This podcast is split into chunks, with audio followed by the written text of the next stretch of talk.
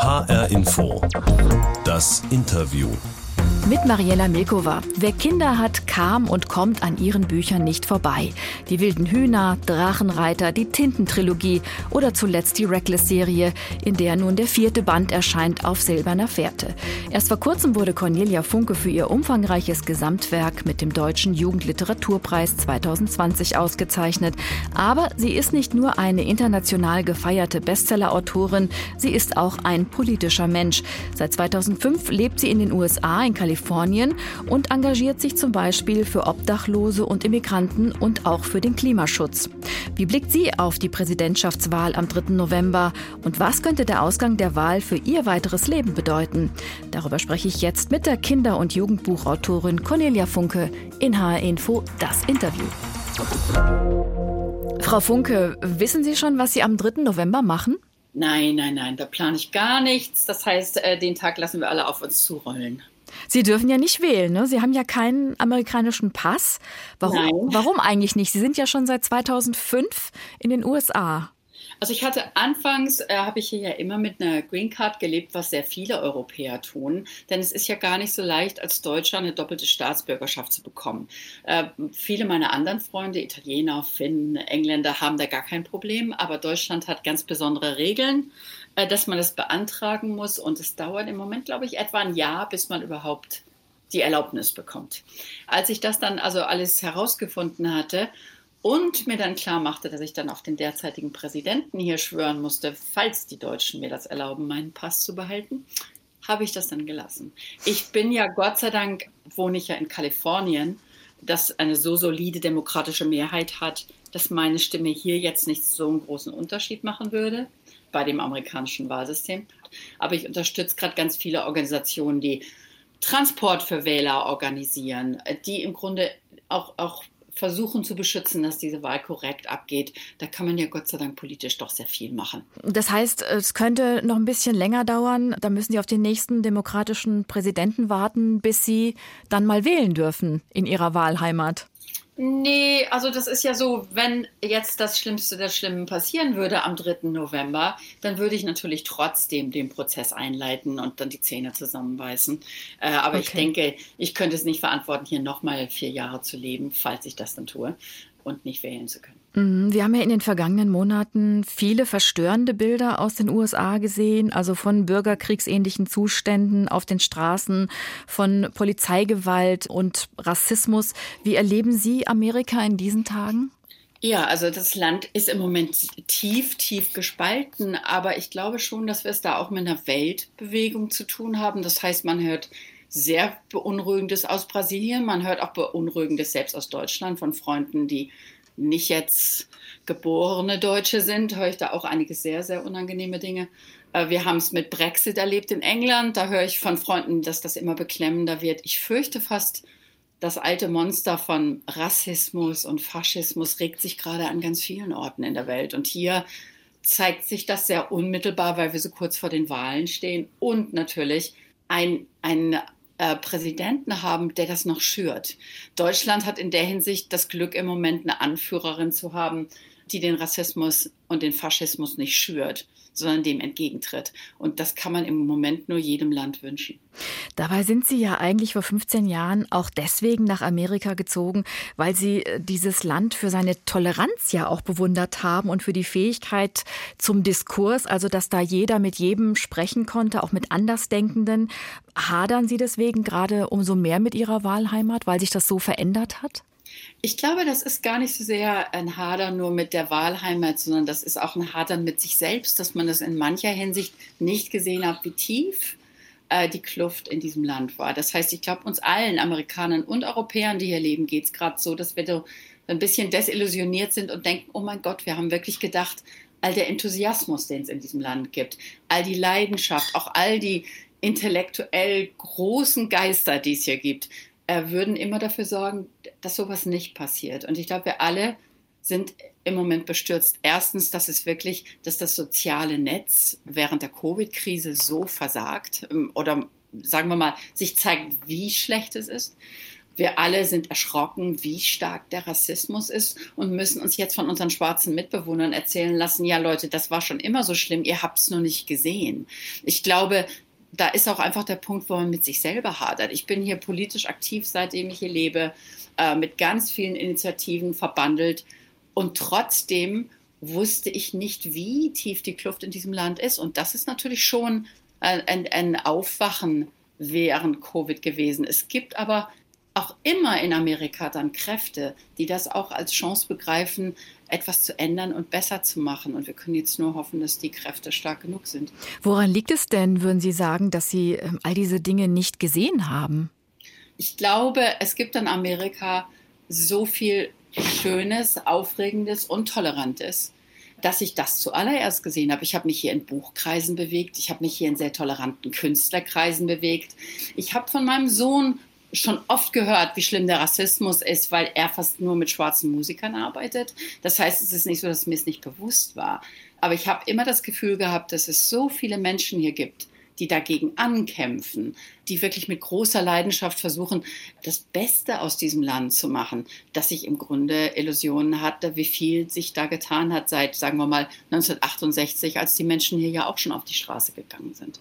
Sie haben es ja gerade schon angedeutet. Würden Sie sagen, Sie leben da im sehr liberalen und progressiven Kalifornien, das ja einen Gegenkurs fährt zur Trump-Regierung? Ähm, leben Sie da wie so auf einer Art Insel, in einer Art Blase? Nein, also das, das ist wirklich überhaupt nicht so, weil ich auch einfach kein Mensch bin, der gerne in Blasen lebt. Das heißt, ich bin immer schon zum Beispiel sehr engagiert auch im Süden der USA gewesen. Ich unterstütze Southern Poverty Law. Ich habe Freunde an der Ostküste. Also ich finde, so darf man auch nicht leben. Ich habe eine Tochter, die lange in den Südstaaten in South Carolina gearbeitet hat und da wirklich ein ganz anderes Amerika erlebt hat. Und wenn ich sie besucht habe, habe ich das natürlich auch. Und ich kenne natürlich auch von meinen Lesereisen ganz, ganz viele Orte und Städte in den USA. Ich war mir immer bewusst, dass Kalifornien in vieler Hinsicht, wie das hier so schön heißt, der Out-of-Control-State ist. Mhm. Aber deswegen lebe ich ja auch hier. Also mhm. ich habe ja die Entscheidung bewusst getroffen. Ich liebe diese Aufbruchsstimmung. Ich liebe das Gefühl, dass man die Welt ein bisschen besser erfinden kann. Aber wir alle sehen gerade, an welche Grenzen wir da stoßen. Suchen Sie denn auch bei Ihren Reisen, die Sie gerade angesprochen haben, auch das Gespräch mit Andersdenkenden, zum Beispiel mit Trump-Wählern? Gibt es da Leute, mit denen Sie sich mal drüber unterhalten haben, wie die andere Sichtweise ist? Naja, also ich habe einen wunderbaren Steuerberater, der ganz offen Trump-Befürworter äh, ist. Mit dem hat man natürlich Gespräche, weil man ihn für viele andere Dinge respektiert. Ich höre durch äh, meine Assistentin Angie, deren fast die ganze Familie republikanisch ist. Ähm, der Freund meiner Tochter hat eine Familie, in der es viele Republikaner gibt. Natürlich begegnet man dem und das ist für uns alle im Moment bestürzend. Und ich nehme mal an, das äh, gibt es auch, hat man auch in Europa in bestimmten politischen Situationen erlebt. Wenn eine politische Situation so krass wird und so dramatisch, dass es um sehr, sehr unterschiedliche Werte gibt und man plötzlich selbst in der Familie oder mit Freunden nicht mehr reden kann. Ich habe von vielen Freunden in Deutschland gehört, dass sie wegen der Flüchtlingspolitik plötzlich mit Freunden nicht mehr reden konnten. Das stimmt, oder mit ja. der Familie. Nicht? Das heißt, das ist ja jetzt nichts, was nur hier passiert. Hm. Wenn Sie Ihrer Fantasie jetzt mal freien Lauf lassen, Sie sind ja Fantasy-Expertin, wie würde ja. sich Ihrer Meinung nach Amerika verändern, wenn Joe Biden, der Demokrat, die Wahl gewinnen würde und der neue US-Präsident werden würde? Was würde sich ändern in Amerika? Was daran sehr, sehr positiv wäre, ist einmal, dass äh, Joe Biden überhaupt kein Showman ist, was, was die Amerikaner viel zu oft als Präsidenten gehabt haben. Trump ist da ja auch nur eine ziemlich finstere Version von. Biden hat eine unglaubliche Integrität, sehr, sehr große politische Erfahrung. Und was er hat, ist Mitgefühl. Und auch die Bereitschaft, sich in Menschen hereinzufühlen, die weniger Glück oder weniger gute Bedingungen in ihrem Leben gehabt haben als er. Das heißt, äh, wir alle sagen hier im Moment, das gibt es ganz viel in den Medien, wird darüber gerade geredet, das könnte eine durchaus bedeutsame Präsidentschaft werden, wenn er denn gewinnt im November. Aber er braucht auch die Mehrheit im Senat. Äh, auch darum geht es ja bei den US-Wahlen, weil wenn er dort nicht die Mehrheit hat, dann wären ihm schon die Hände gebunden. Da kann er keine Reformen umsetzen oder neue Dinge anstoßen. Naja, aber es geht im Moment ja nicht nur um politische Reform. Da ist natürlich so viel kaputtgeschlagen worden in den letzten Jahren, dass das ganz viel um, äh, um Wiederaufbau geht. Es wird aber vor allem darum gehen, dass in diesem Land die eine Seite wieder mit der anderen reden kann. In Ihren Büchern ist es ja auch immer so, Ihre Helden das sind nie einsame Helden, sondern da ist immer ein Team aus Freunden, die die Welt gemeinsam verändert. Gerade in Bezug Ganz auf genau. die Spaltung der Gesellschaft. Hat Biden allein die Kraft, das Land wieder zu vereinen oder müssen alle an einem Strang dann ziehen? Und wie soll das gehen? Ja, nie, ein, ein Mensch kann nie irgendetwas ändern. Das, das ist in jedem Land so, dass es oft diesen Irrglauben gibt, oh, jetzt haben wir einen wunderbaren, charismatischen Anführer und jetzt wird das schon alles gehen. Die Deutschen wissen sehr, wie das so mit charismatischen Führern äh, geht. Ähm, ich glaube, Biden ist in der Hinsicht sowieso ein Teamplayer und wir alle haben natürlich auch große Hoffnungen, was Kamala Harris betrifft. Dass da eine ganze Bewegung dahinter steht, das ist ja gerade im Moment das Wichtige. Dass man sieht, dass die Macht, die der amerikanische Präsident hat, einfach zu groß ist und das auch ein Problem dieser Demokratie ist. Ebenso wie es ein Problem ist, dass es nur ein Zwei-Parteien-System gibt. Aber ähm, dass es eine gewaltige demokratische Bewegung gegen die republikanische Bewegung im Moment gibt, das ist ja im Land sehr offensichtlich. Wer würde denn in Ihren Büchern eher für eine Heldenrolle taugen oder für eine Anti-Heldenrolle? Trump oder Biden? Oh mein Gott, ich glaube, die Antwort weißt du selber, oder? Ich hoffe nur, dass meine, meine Bösewichte etwas interessanter als Mr. Trump sind. H-Info das Interview mit Cornelia Funke, der international erfolgreichsten und bekanntesten deutschen Kinder- und Jugendbuchautorin. Die wilden Hühner, Herr der Diebe, Drachenreiter, die Tintenwelt-Trilogie und die Reckless-Reihe, das sind nur einige ihrer großen Erfolge. Für ihre Arbeit wurde sie mit unzähligen Preisen ausgezeichnet, zuletzt mit dem Deutschen Jugendliteraturpreis 2020 für ihr Gesamtwerk. Frau Funke, Sie leben leben ja schon seit langem in den USA, in Malibu, in diesem berühmten Küstenort in Kalifornien, wo sie morgens geweckt werden von diesen Tieren.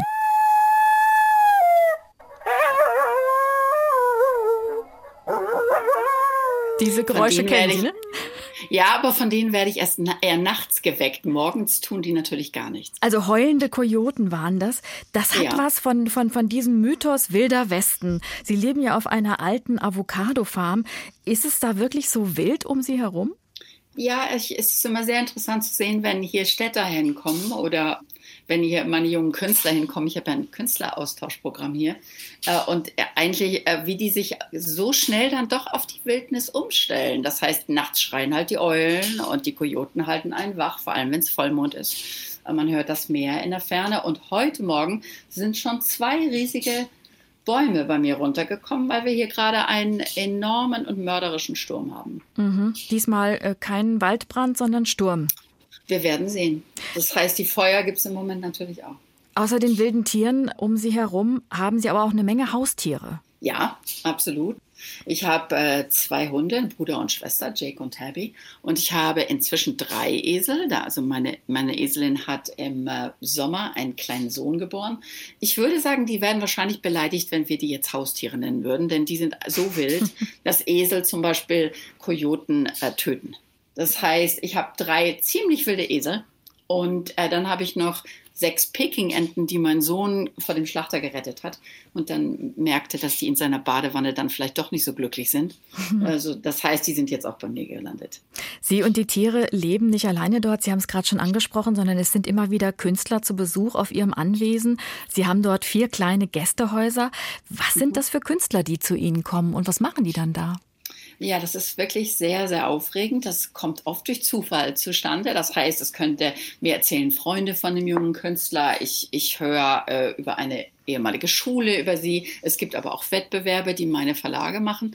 Und das sind sowohl Schreiberlinge, äh, Maler, Illustratoren und Musiker. Das heißt, ich habe alle Künste hier und freue mich immer besonders, wenn sich das alles so bunt mischt und die sich äh, gegenseitig inspirieren. Die sind meist zwischen 20 und 37 Jahre alt, kommen aus allen Ländern.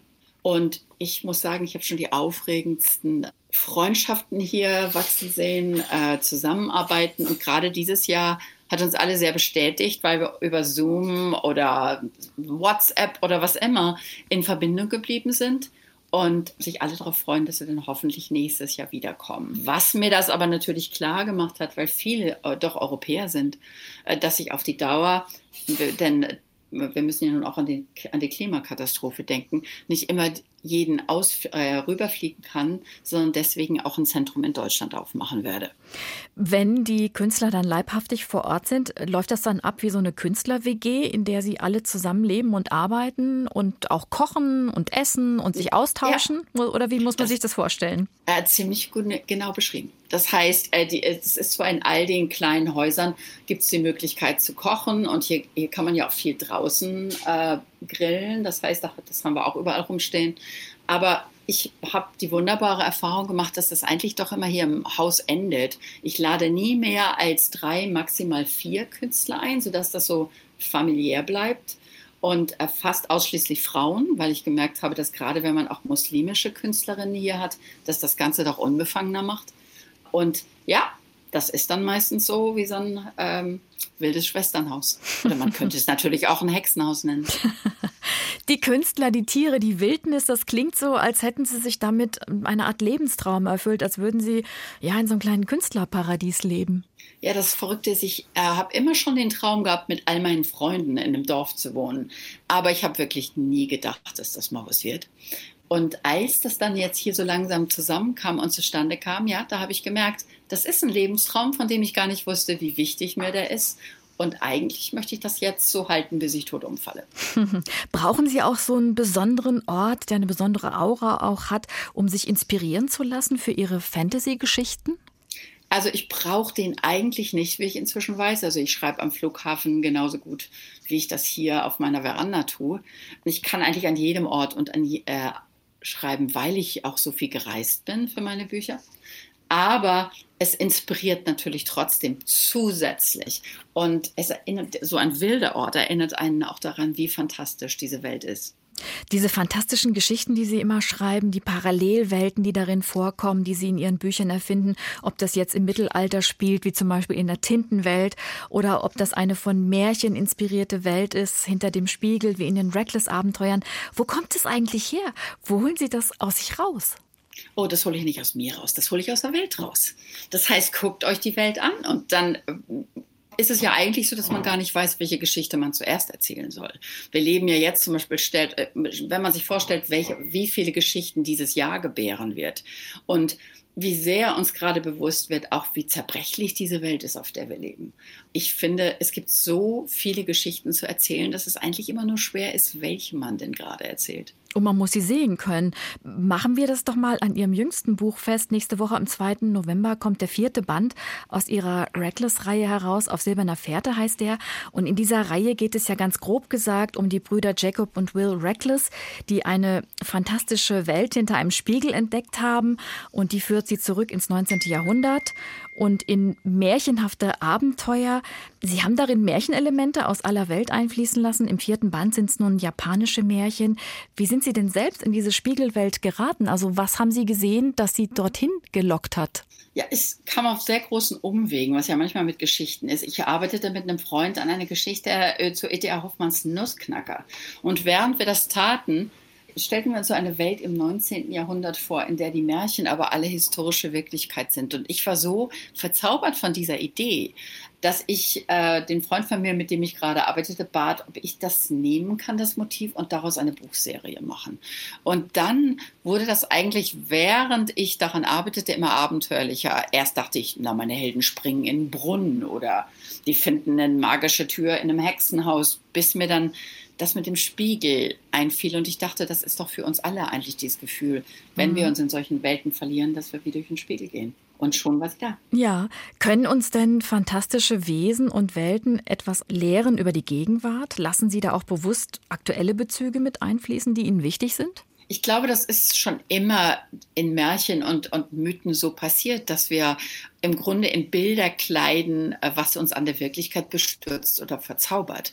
Und ich benutze im Grunde dieses visuelle Material und arbeite auf, die, auf eine Art, wie alte Geschichtenerzähler das schon immer getan haben. Das heißt, durch das Fantastische und Mystische im Grunde auch all die fantastischen Lagen unserer Welt deutlich zu machen. Und ja, natürlich, gerade weil ich, ähm, weil die Spiegelwald ein 19. Jahrhundert ist, ist es natürlich so, dass da ja im Grunde ganz deutlich wird, wie wir uns entschieden haben, Gott zu spielen und diesen Planeten neu zu erfinden.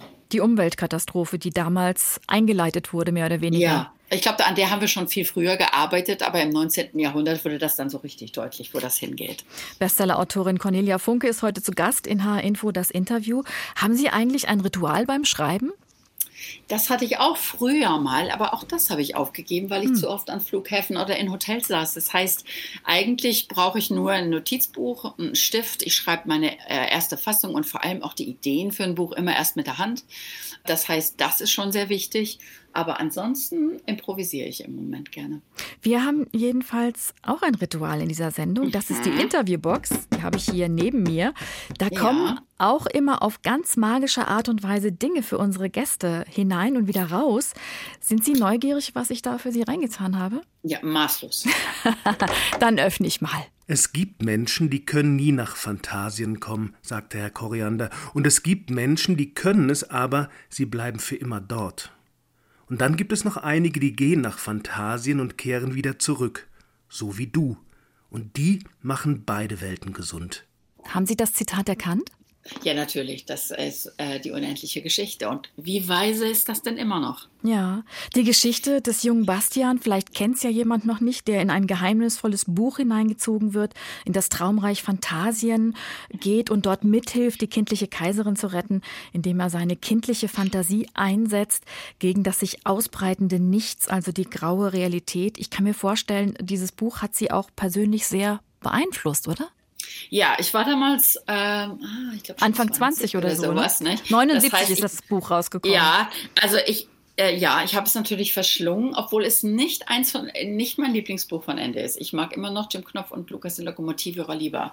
Mm, aber es ist natürlich trotzdem ein so beeindruckendes Werk gewesen, gerade in dieser Reflexion über Fantasie und Wirklichkeit. Ich sehe das etwas anders als Ende, aber ich finde das sehr, sehr anregend und aufregend. Zu welcher Kategorie Mensch in dem Zitat, das wir gerade gehört haben, würden Sie sich dann selbst zählen? Zu denen, die nach Fantasien kommen und für immer da bleiben oder zu denen, die immer hin und her wandeln zwischen Fantasie und Wirklichkeit und beide Welten dann gesund machen, wie es da heißt? Ja, also ich glaube ja nicht an ein Fantasien. Also ich glaube daran, dass wir in Fantasien leben.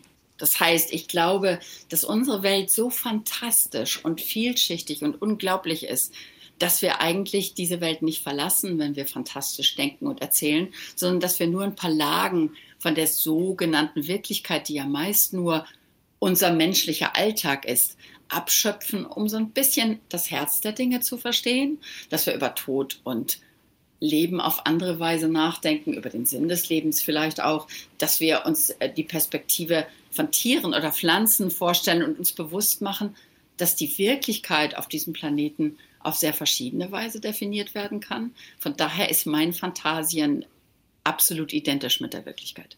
Ja, aber es gibt eine Analogie. Also Ihr ganz persönliches Fantasien, das ist ja die Avocado-Farm in Malibu, oder? Ja, aber das ist kein Land, in das ich weggehe und wieder zurückkommen muss, sondern das ist ein Land, in dem ich die Wirklichkeit sogar deutlicher sehe. Und dieses Land wird angegriffen gerade von, von einer ganz schlimmen Wirklichkeit. Da ist der Klimawandel, die Waldbrände jedes Jahr. 2018 wäre Ihr Anwesen mhm. in Malibu fast abgebrannt. Und Andererseits brennt es, wenn man so will, auch politisch in den USA. Kommt Ihnen Ihr Lebenstraum gerade da etwas abhanden? Oder wie gucken Sie darauf? Nein, das Gute an diesem Ort ist ja, und deswegen bin ich auch hier rausgezogen, weil ich das Gefühl hatte, wenn man in Städten lebt, dass man sich dann große Illusionen über die Welt macht. Das heißt, es ist alles so schön ordentlich und organisiert. Das ist alles von Menschen gebaut. Es ist klimakontrolliert. Man kauft sein Essen im Restaurant oder im, im Supermarkt. Und man hat so das Gefühl, wir als Menschen haben doch eigentlich die Welt ziemlich gut im Griff. In dem Moment, wo ich hier rauszog, habe ich mir im Grunde diese Illusion so ein bisschen unter den Füßen weggezogen. Das heißt, da findet man dann morgens plötzlich eine junge Eule, deren Falke den Kopf abgerissen hat. Oder man hat dann so etwas wie ein Feuer, das kommt, oder Fluten, die einem die Brücke wegschwemmen. Und das ist ja eigentlich die Wirklichkeit. Ich habe eigentlich mich entschieden, der Wirklichkeit hier etwas näher zu kommen, als ich das in der Stadt war. Ich hatte Sie vor unserem Gespräch gebeten, sich mal einen Spiegel bereitzulegen. Wenn Sie ihn jetzt mal zur Hand nehmen könnten und da hineinschauen, wie traurig oder frustriert gucken Sie gerade, wenn Sie über das reden, was in Ihrem persönlichen Paradies gerade passiert? Ich gucke sehr glücklich, ehrlich gesagt. Denn da draußen stürmt es gerade und es sieht so atemberaubend schön aus. Das ist ja auch immer da. Und deswegen wissen wir ja auch, für was wir kämpfen müssen. falls es politisch immer finsterer wird, falls, falls kein Falls, da es die Klimakatastrophe gibt. Nur wenn wir diese Welt wirklich leidenschaftlich lieben und sie uns auch sehr glücklich macht, können wir ja überhaupt kämpfen. Und wenn Sie es jetzt mal so machen wie Ihre Helden aus der Reckless-Spiegelwelt und gucken, welche Welt sich für Sie hinter dem Spiegelbild vielleicht verbergen könnte, also welche Tür sich für Ihre Zukunft noch öffnen könnte, was sehen Sie? Oh, ich habe gerade also eine Zusammenarbeit mit zwei kolumbianischen Festivals unterschrieben, wo wir junge Künstler aus ganz Südamerika hierher bringen werden. Ich arbeite gerade mit einer Universität, der Brandeis University, an der Ostküste zusammen über ein Musikeraustauschprogramm ich werde im nächsten Jahr in Deutschland einen Bauernhof kaufen, den den Spiegelhof nennen und da internationale Künstler willkommen heißen. Da gibt es ganz, ganz viele aufregende Türen. Das heißt, Sie denken eventuell schon drüber nach, nach Deutschland zurückzukommen, je nachdem, wie die Nein, Wahl meine ausgeht? Schwester. Nein, meine Schwester wird den Hof leiten. Das heißt, ich werde für Workshops hinkommen und so weiter, aber ich denke im Moment nicht über das Weggehen nach. Und wenn Trump doch wieder gewählt wird? Das werde ich wissen, wenn es passiert ist. Das heißt, im Moment können wir das alle nicht sagen. Ich habe europäische Freunde, die zurückgehen. Ich habe andere, die sagen, jetzt bleiben wir erst recht und kämpfen. Ich kann mir im Moment nicht vorstellen, diesen Ort aufzugeben. Ich kann mir vorstellen, und mal wieder ein paar Monate in Europa zu sein. Denn natürlich, dadurch, dass wir überhaupt nicht reisen können, vermisst man das und vermisst auch seine Freunde. Aber noch ist es bei mir so nicht so, dass ich denke, oh, wenn ich jetzt nach Europa zurückkehren würde, dann würde ich ja in der heiler Welt landen. Denn was ich aus Europa höre, ist auch sehr bestürzend. Wirkt sich denn diese ganze unsichere politische Situation irgendwie auf Ihr Schreiben aus? Hat sich da was verändert? Also ich bin, ich hoffe doch sehr, sonst wäre ich ein ganz schlechter Geschichtenerzähler, wenn sich die Wirklichkeit, die mich umgibt, nicht in meinen Geschichten schildern würde. Ähm, ich schreibe gerade an Drachenreiter und da geht es ja schon immer um den Klimawandel und um den Schutz von, von all den die Nicht-Menschen auf diesem Planeten. Von daher ist das im Moment gerade ganz leicht, die Wirklichkeit in das Buch einfließen zu lassen. Und ich glaube, wir alle stehen ja im Moment vor der Aufgabe, wie wir denn auf diese Wirklichkeit reagieren. Es gibt ja auch gigantische Probleme in Europa, in Asien, in Afrika, Südamerika, überall. Ich glaube, wir müssen uns im Moment einfach noch mehr als Weltgemeinschaft begreifen, gerade angesichts der Tatsache, dass im Moment ähm, Rassismus, Nationalismus, Sexismus, die ganzen Ismen sich aufs Wunderbarste regen. Einen Tag vor der US-Wahl, da kommt ihr neues Buch raus. Am 2. November ist das. Da erscheint Reckless auf silberner Fährte im Dressler Verlag. Der vierte Band aus der Reihe. Und bei Neuerscheinungen habe ich gehört, sind Sie immer noch so nervös wie beim allerersten Buch. Stimmt es? Ich bin noch nie nervös gewesen bei einer Neuerscheinung. Aufgeregt. Im wunderbarsten Sinne. Das heißt, das ist so schön, weil, weil man das Buch gebaut hat für zwei Jahre. Und es ist fast so, als wenn man die Tür aufmacht zu der Welt, die man selbst schon allein erforscht hat und dann ganz sehnsüchtig auf all die Schritte äh, wartet von den Lesern, die dann hereingelaufen kommen. Vielen Dank, Cornelia Funke. Ich sag danke. Das war H-Info das Interview. Den Podcast finden Sie wie immer auf hrinforadio.de und in der ARD Audiothek, außerdem auf allen wichtigen Podcast-Kanälen. Mein Name ist Mariella Milkova.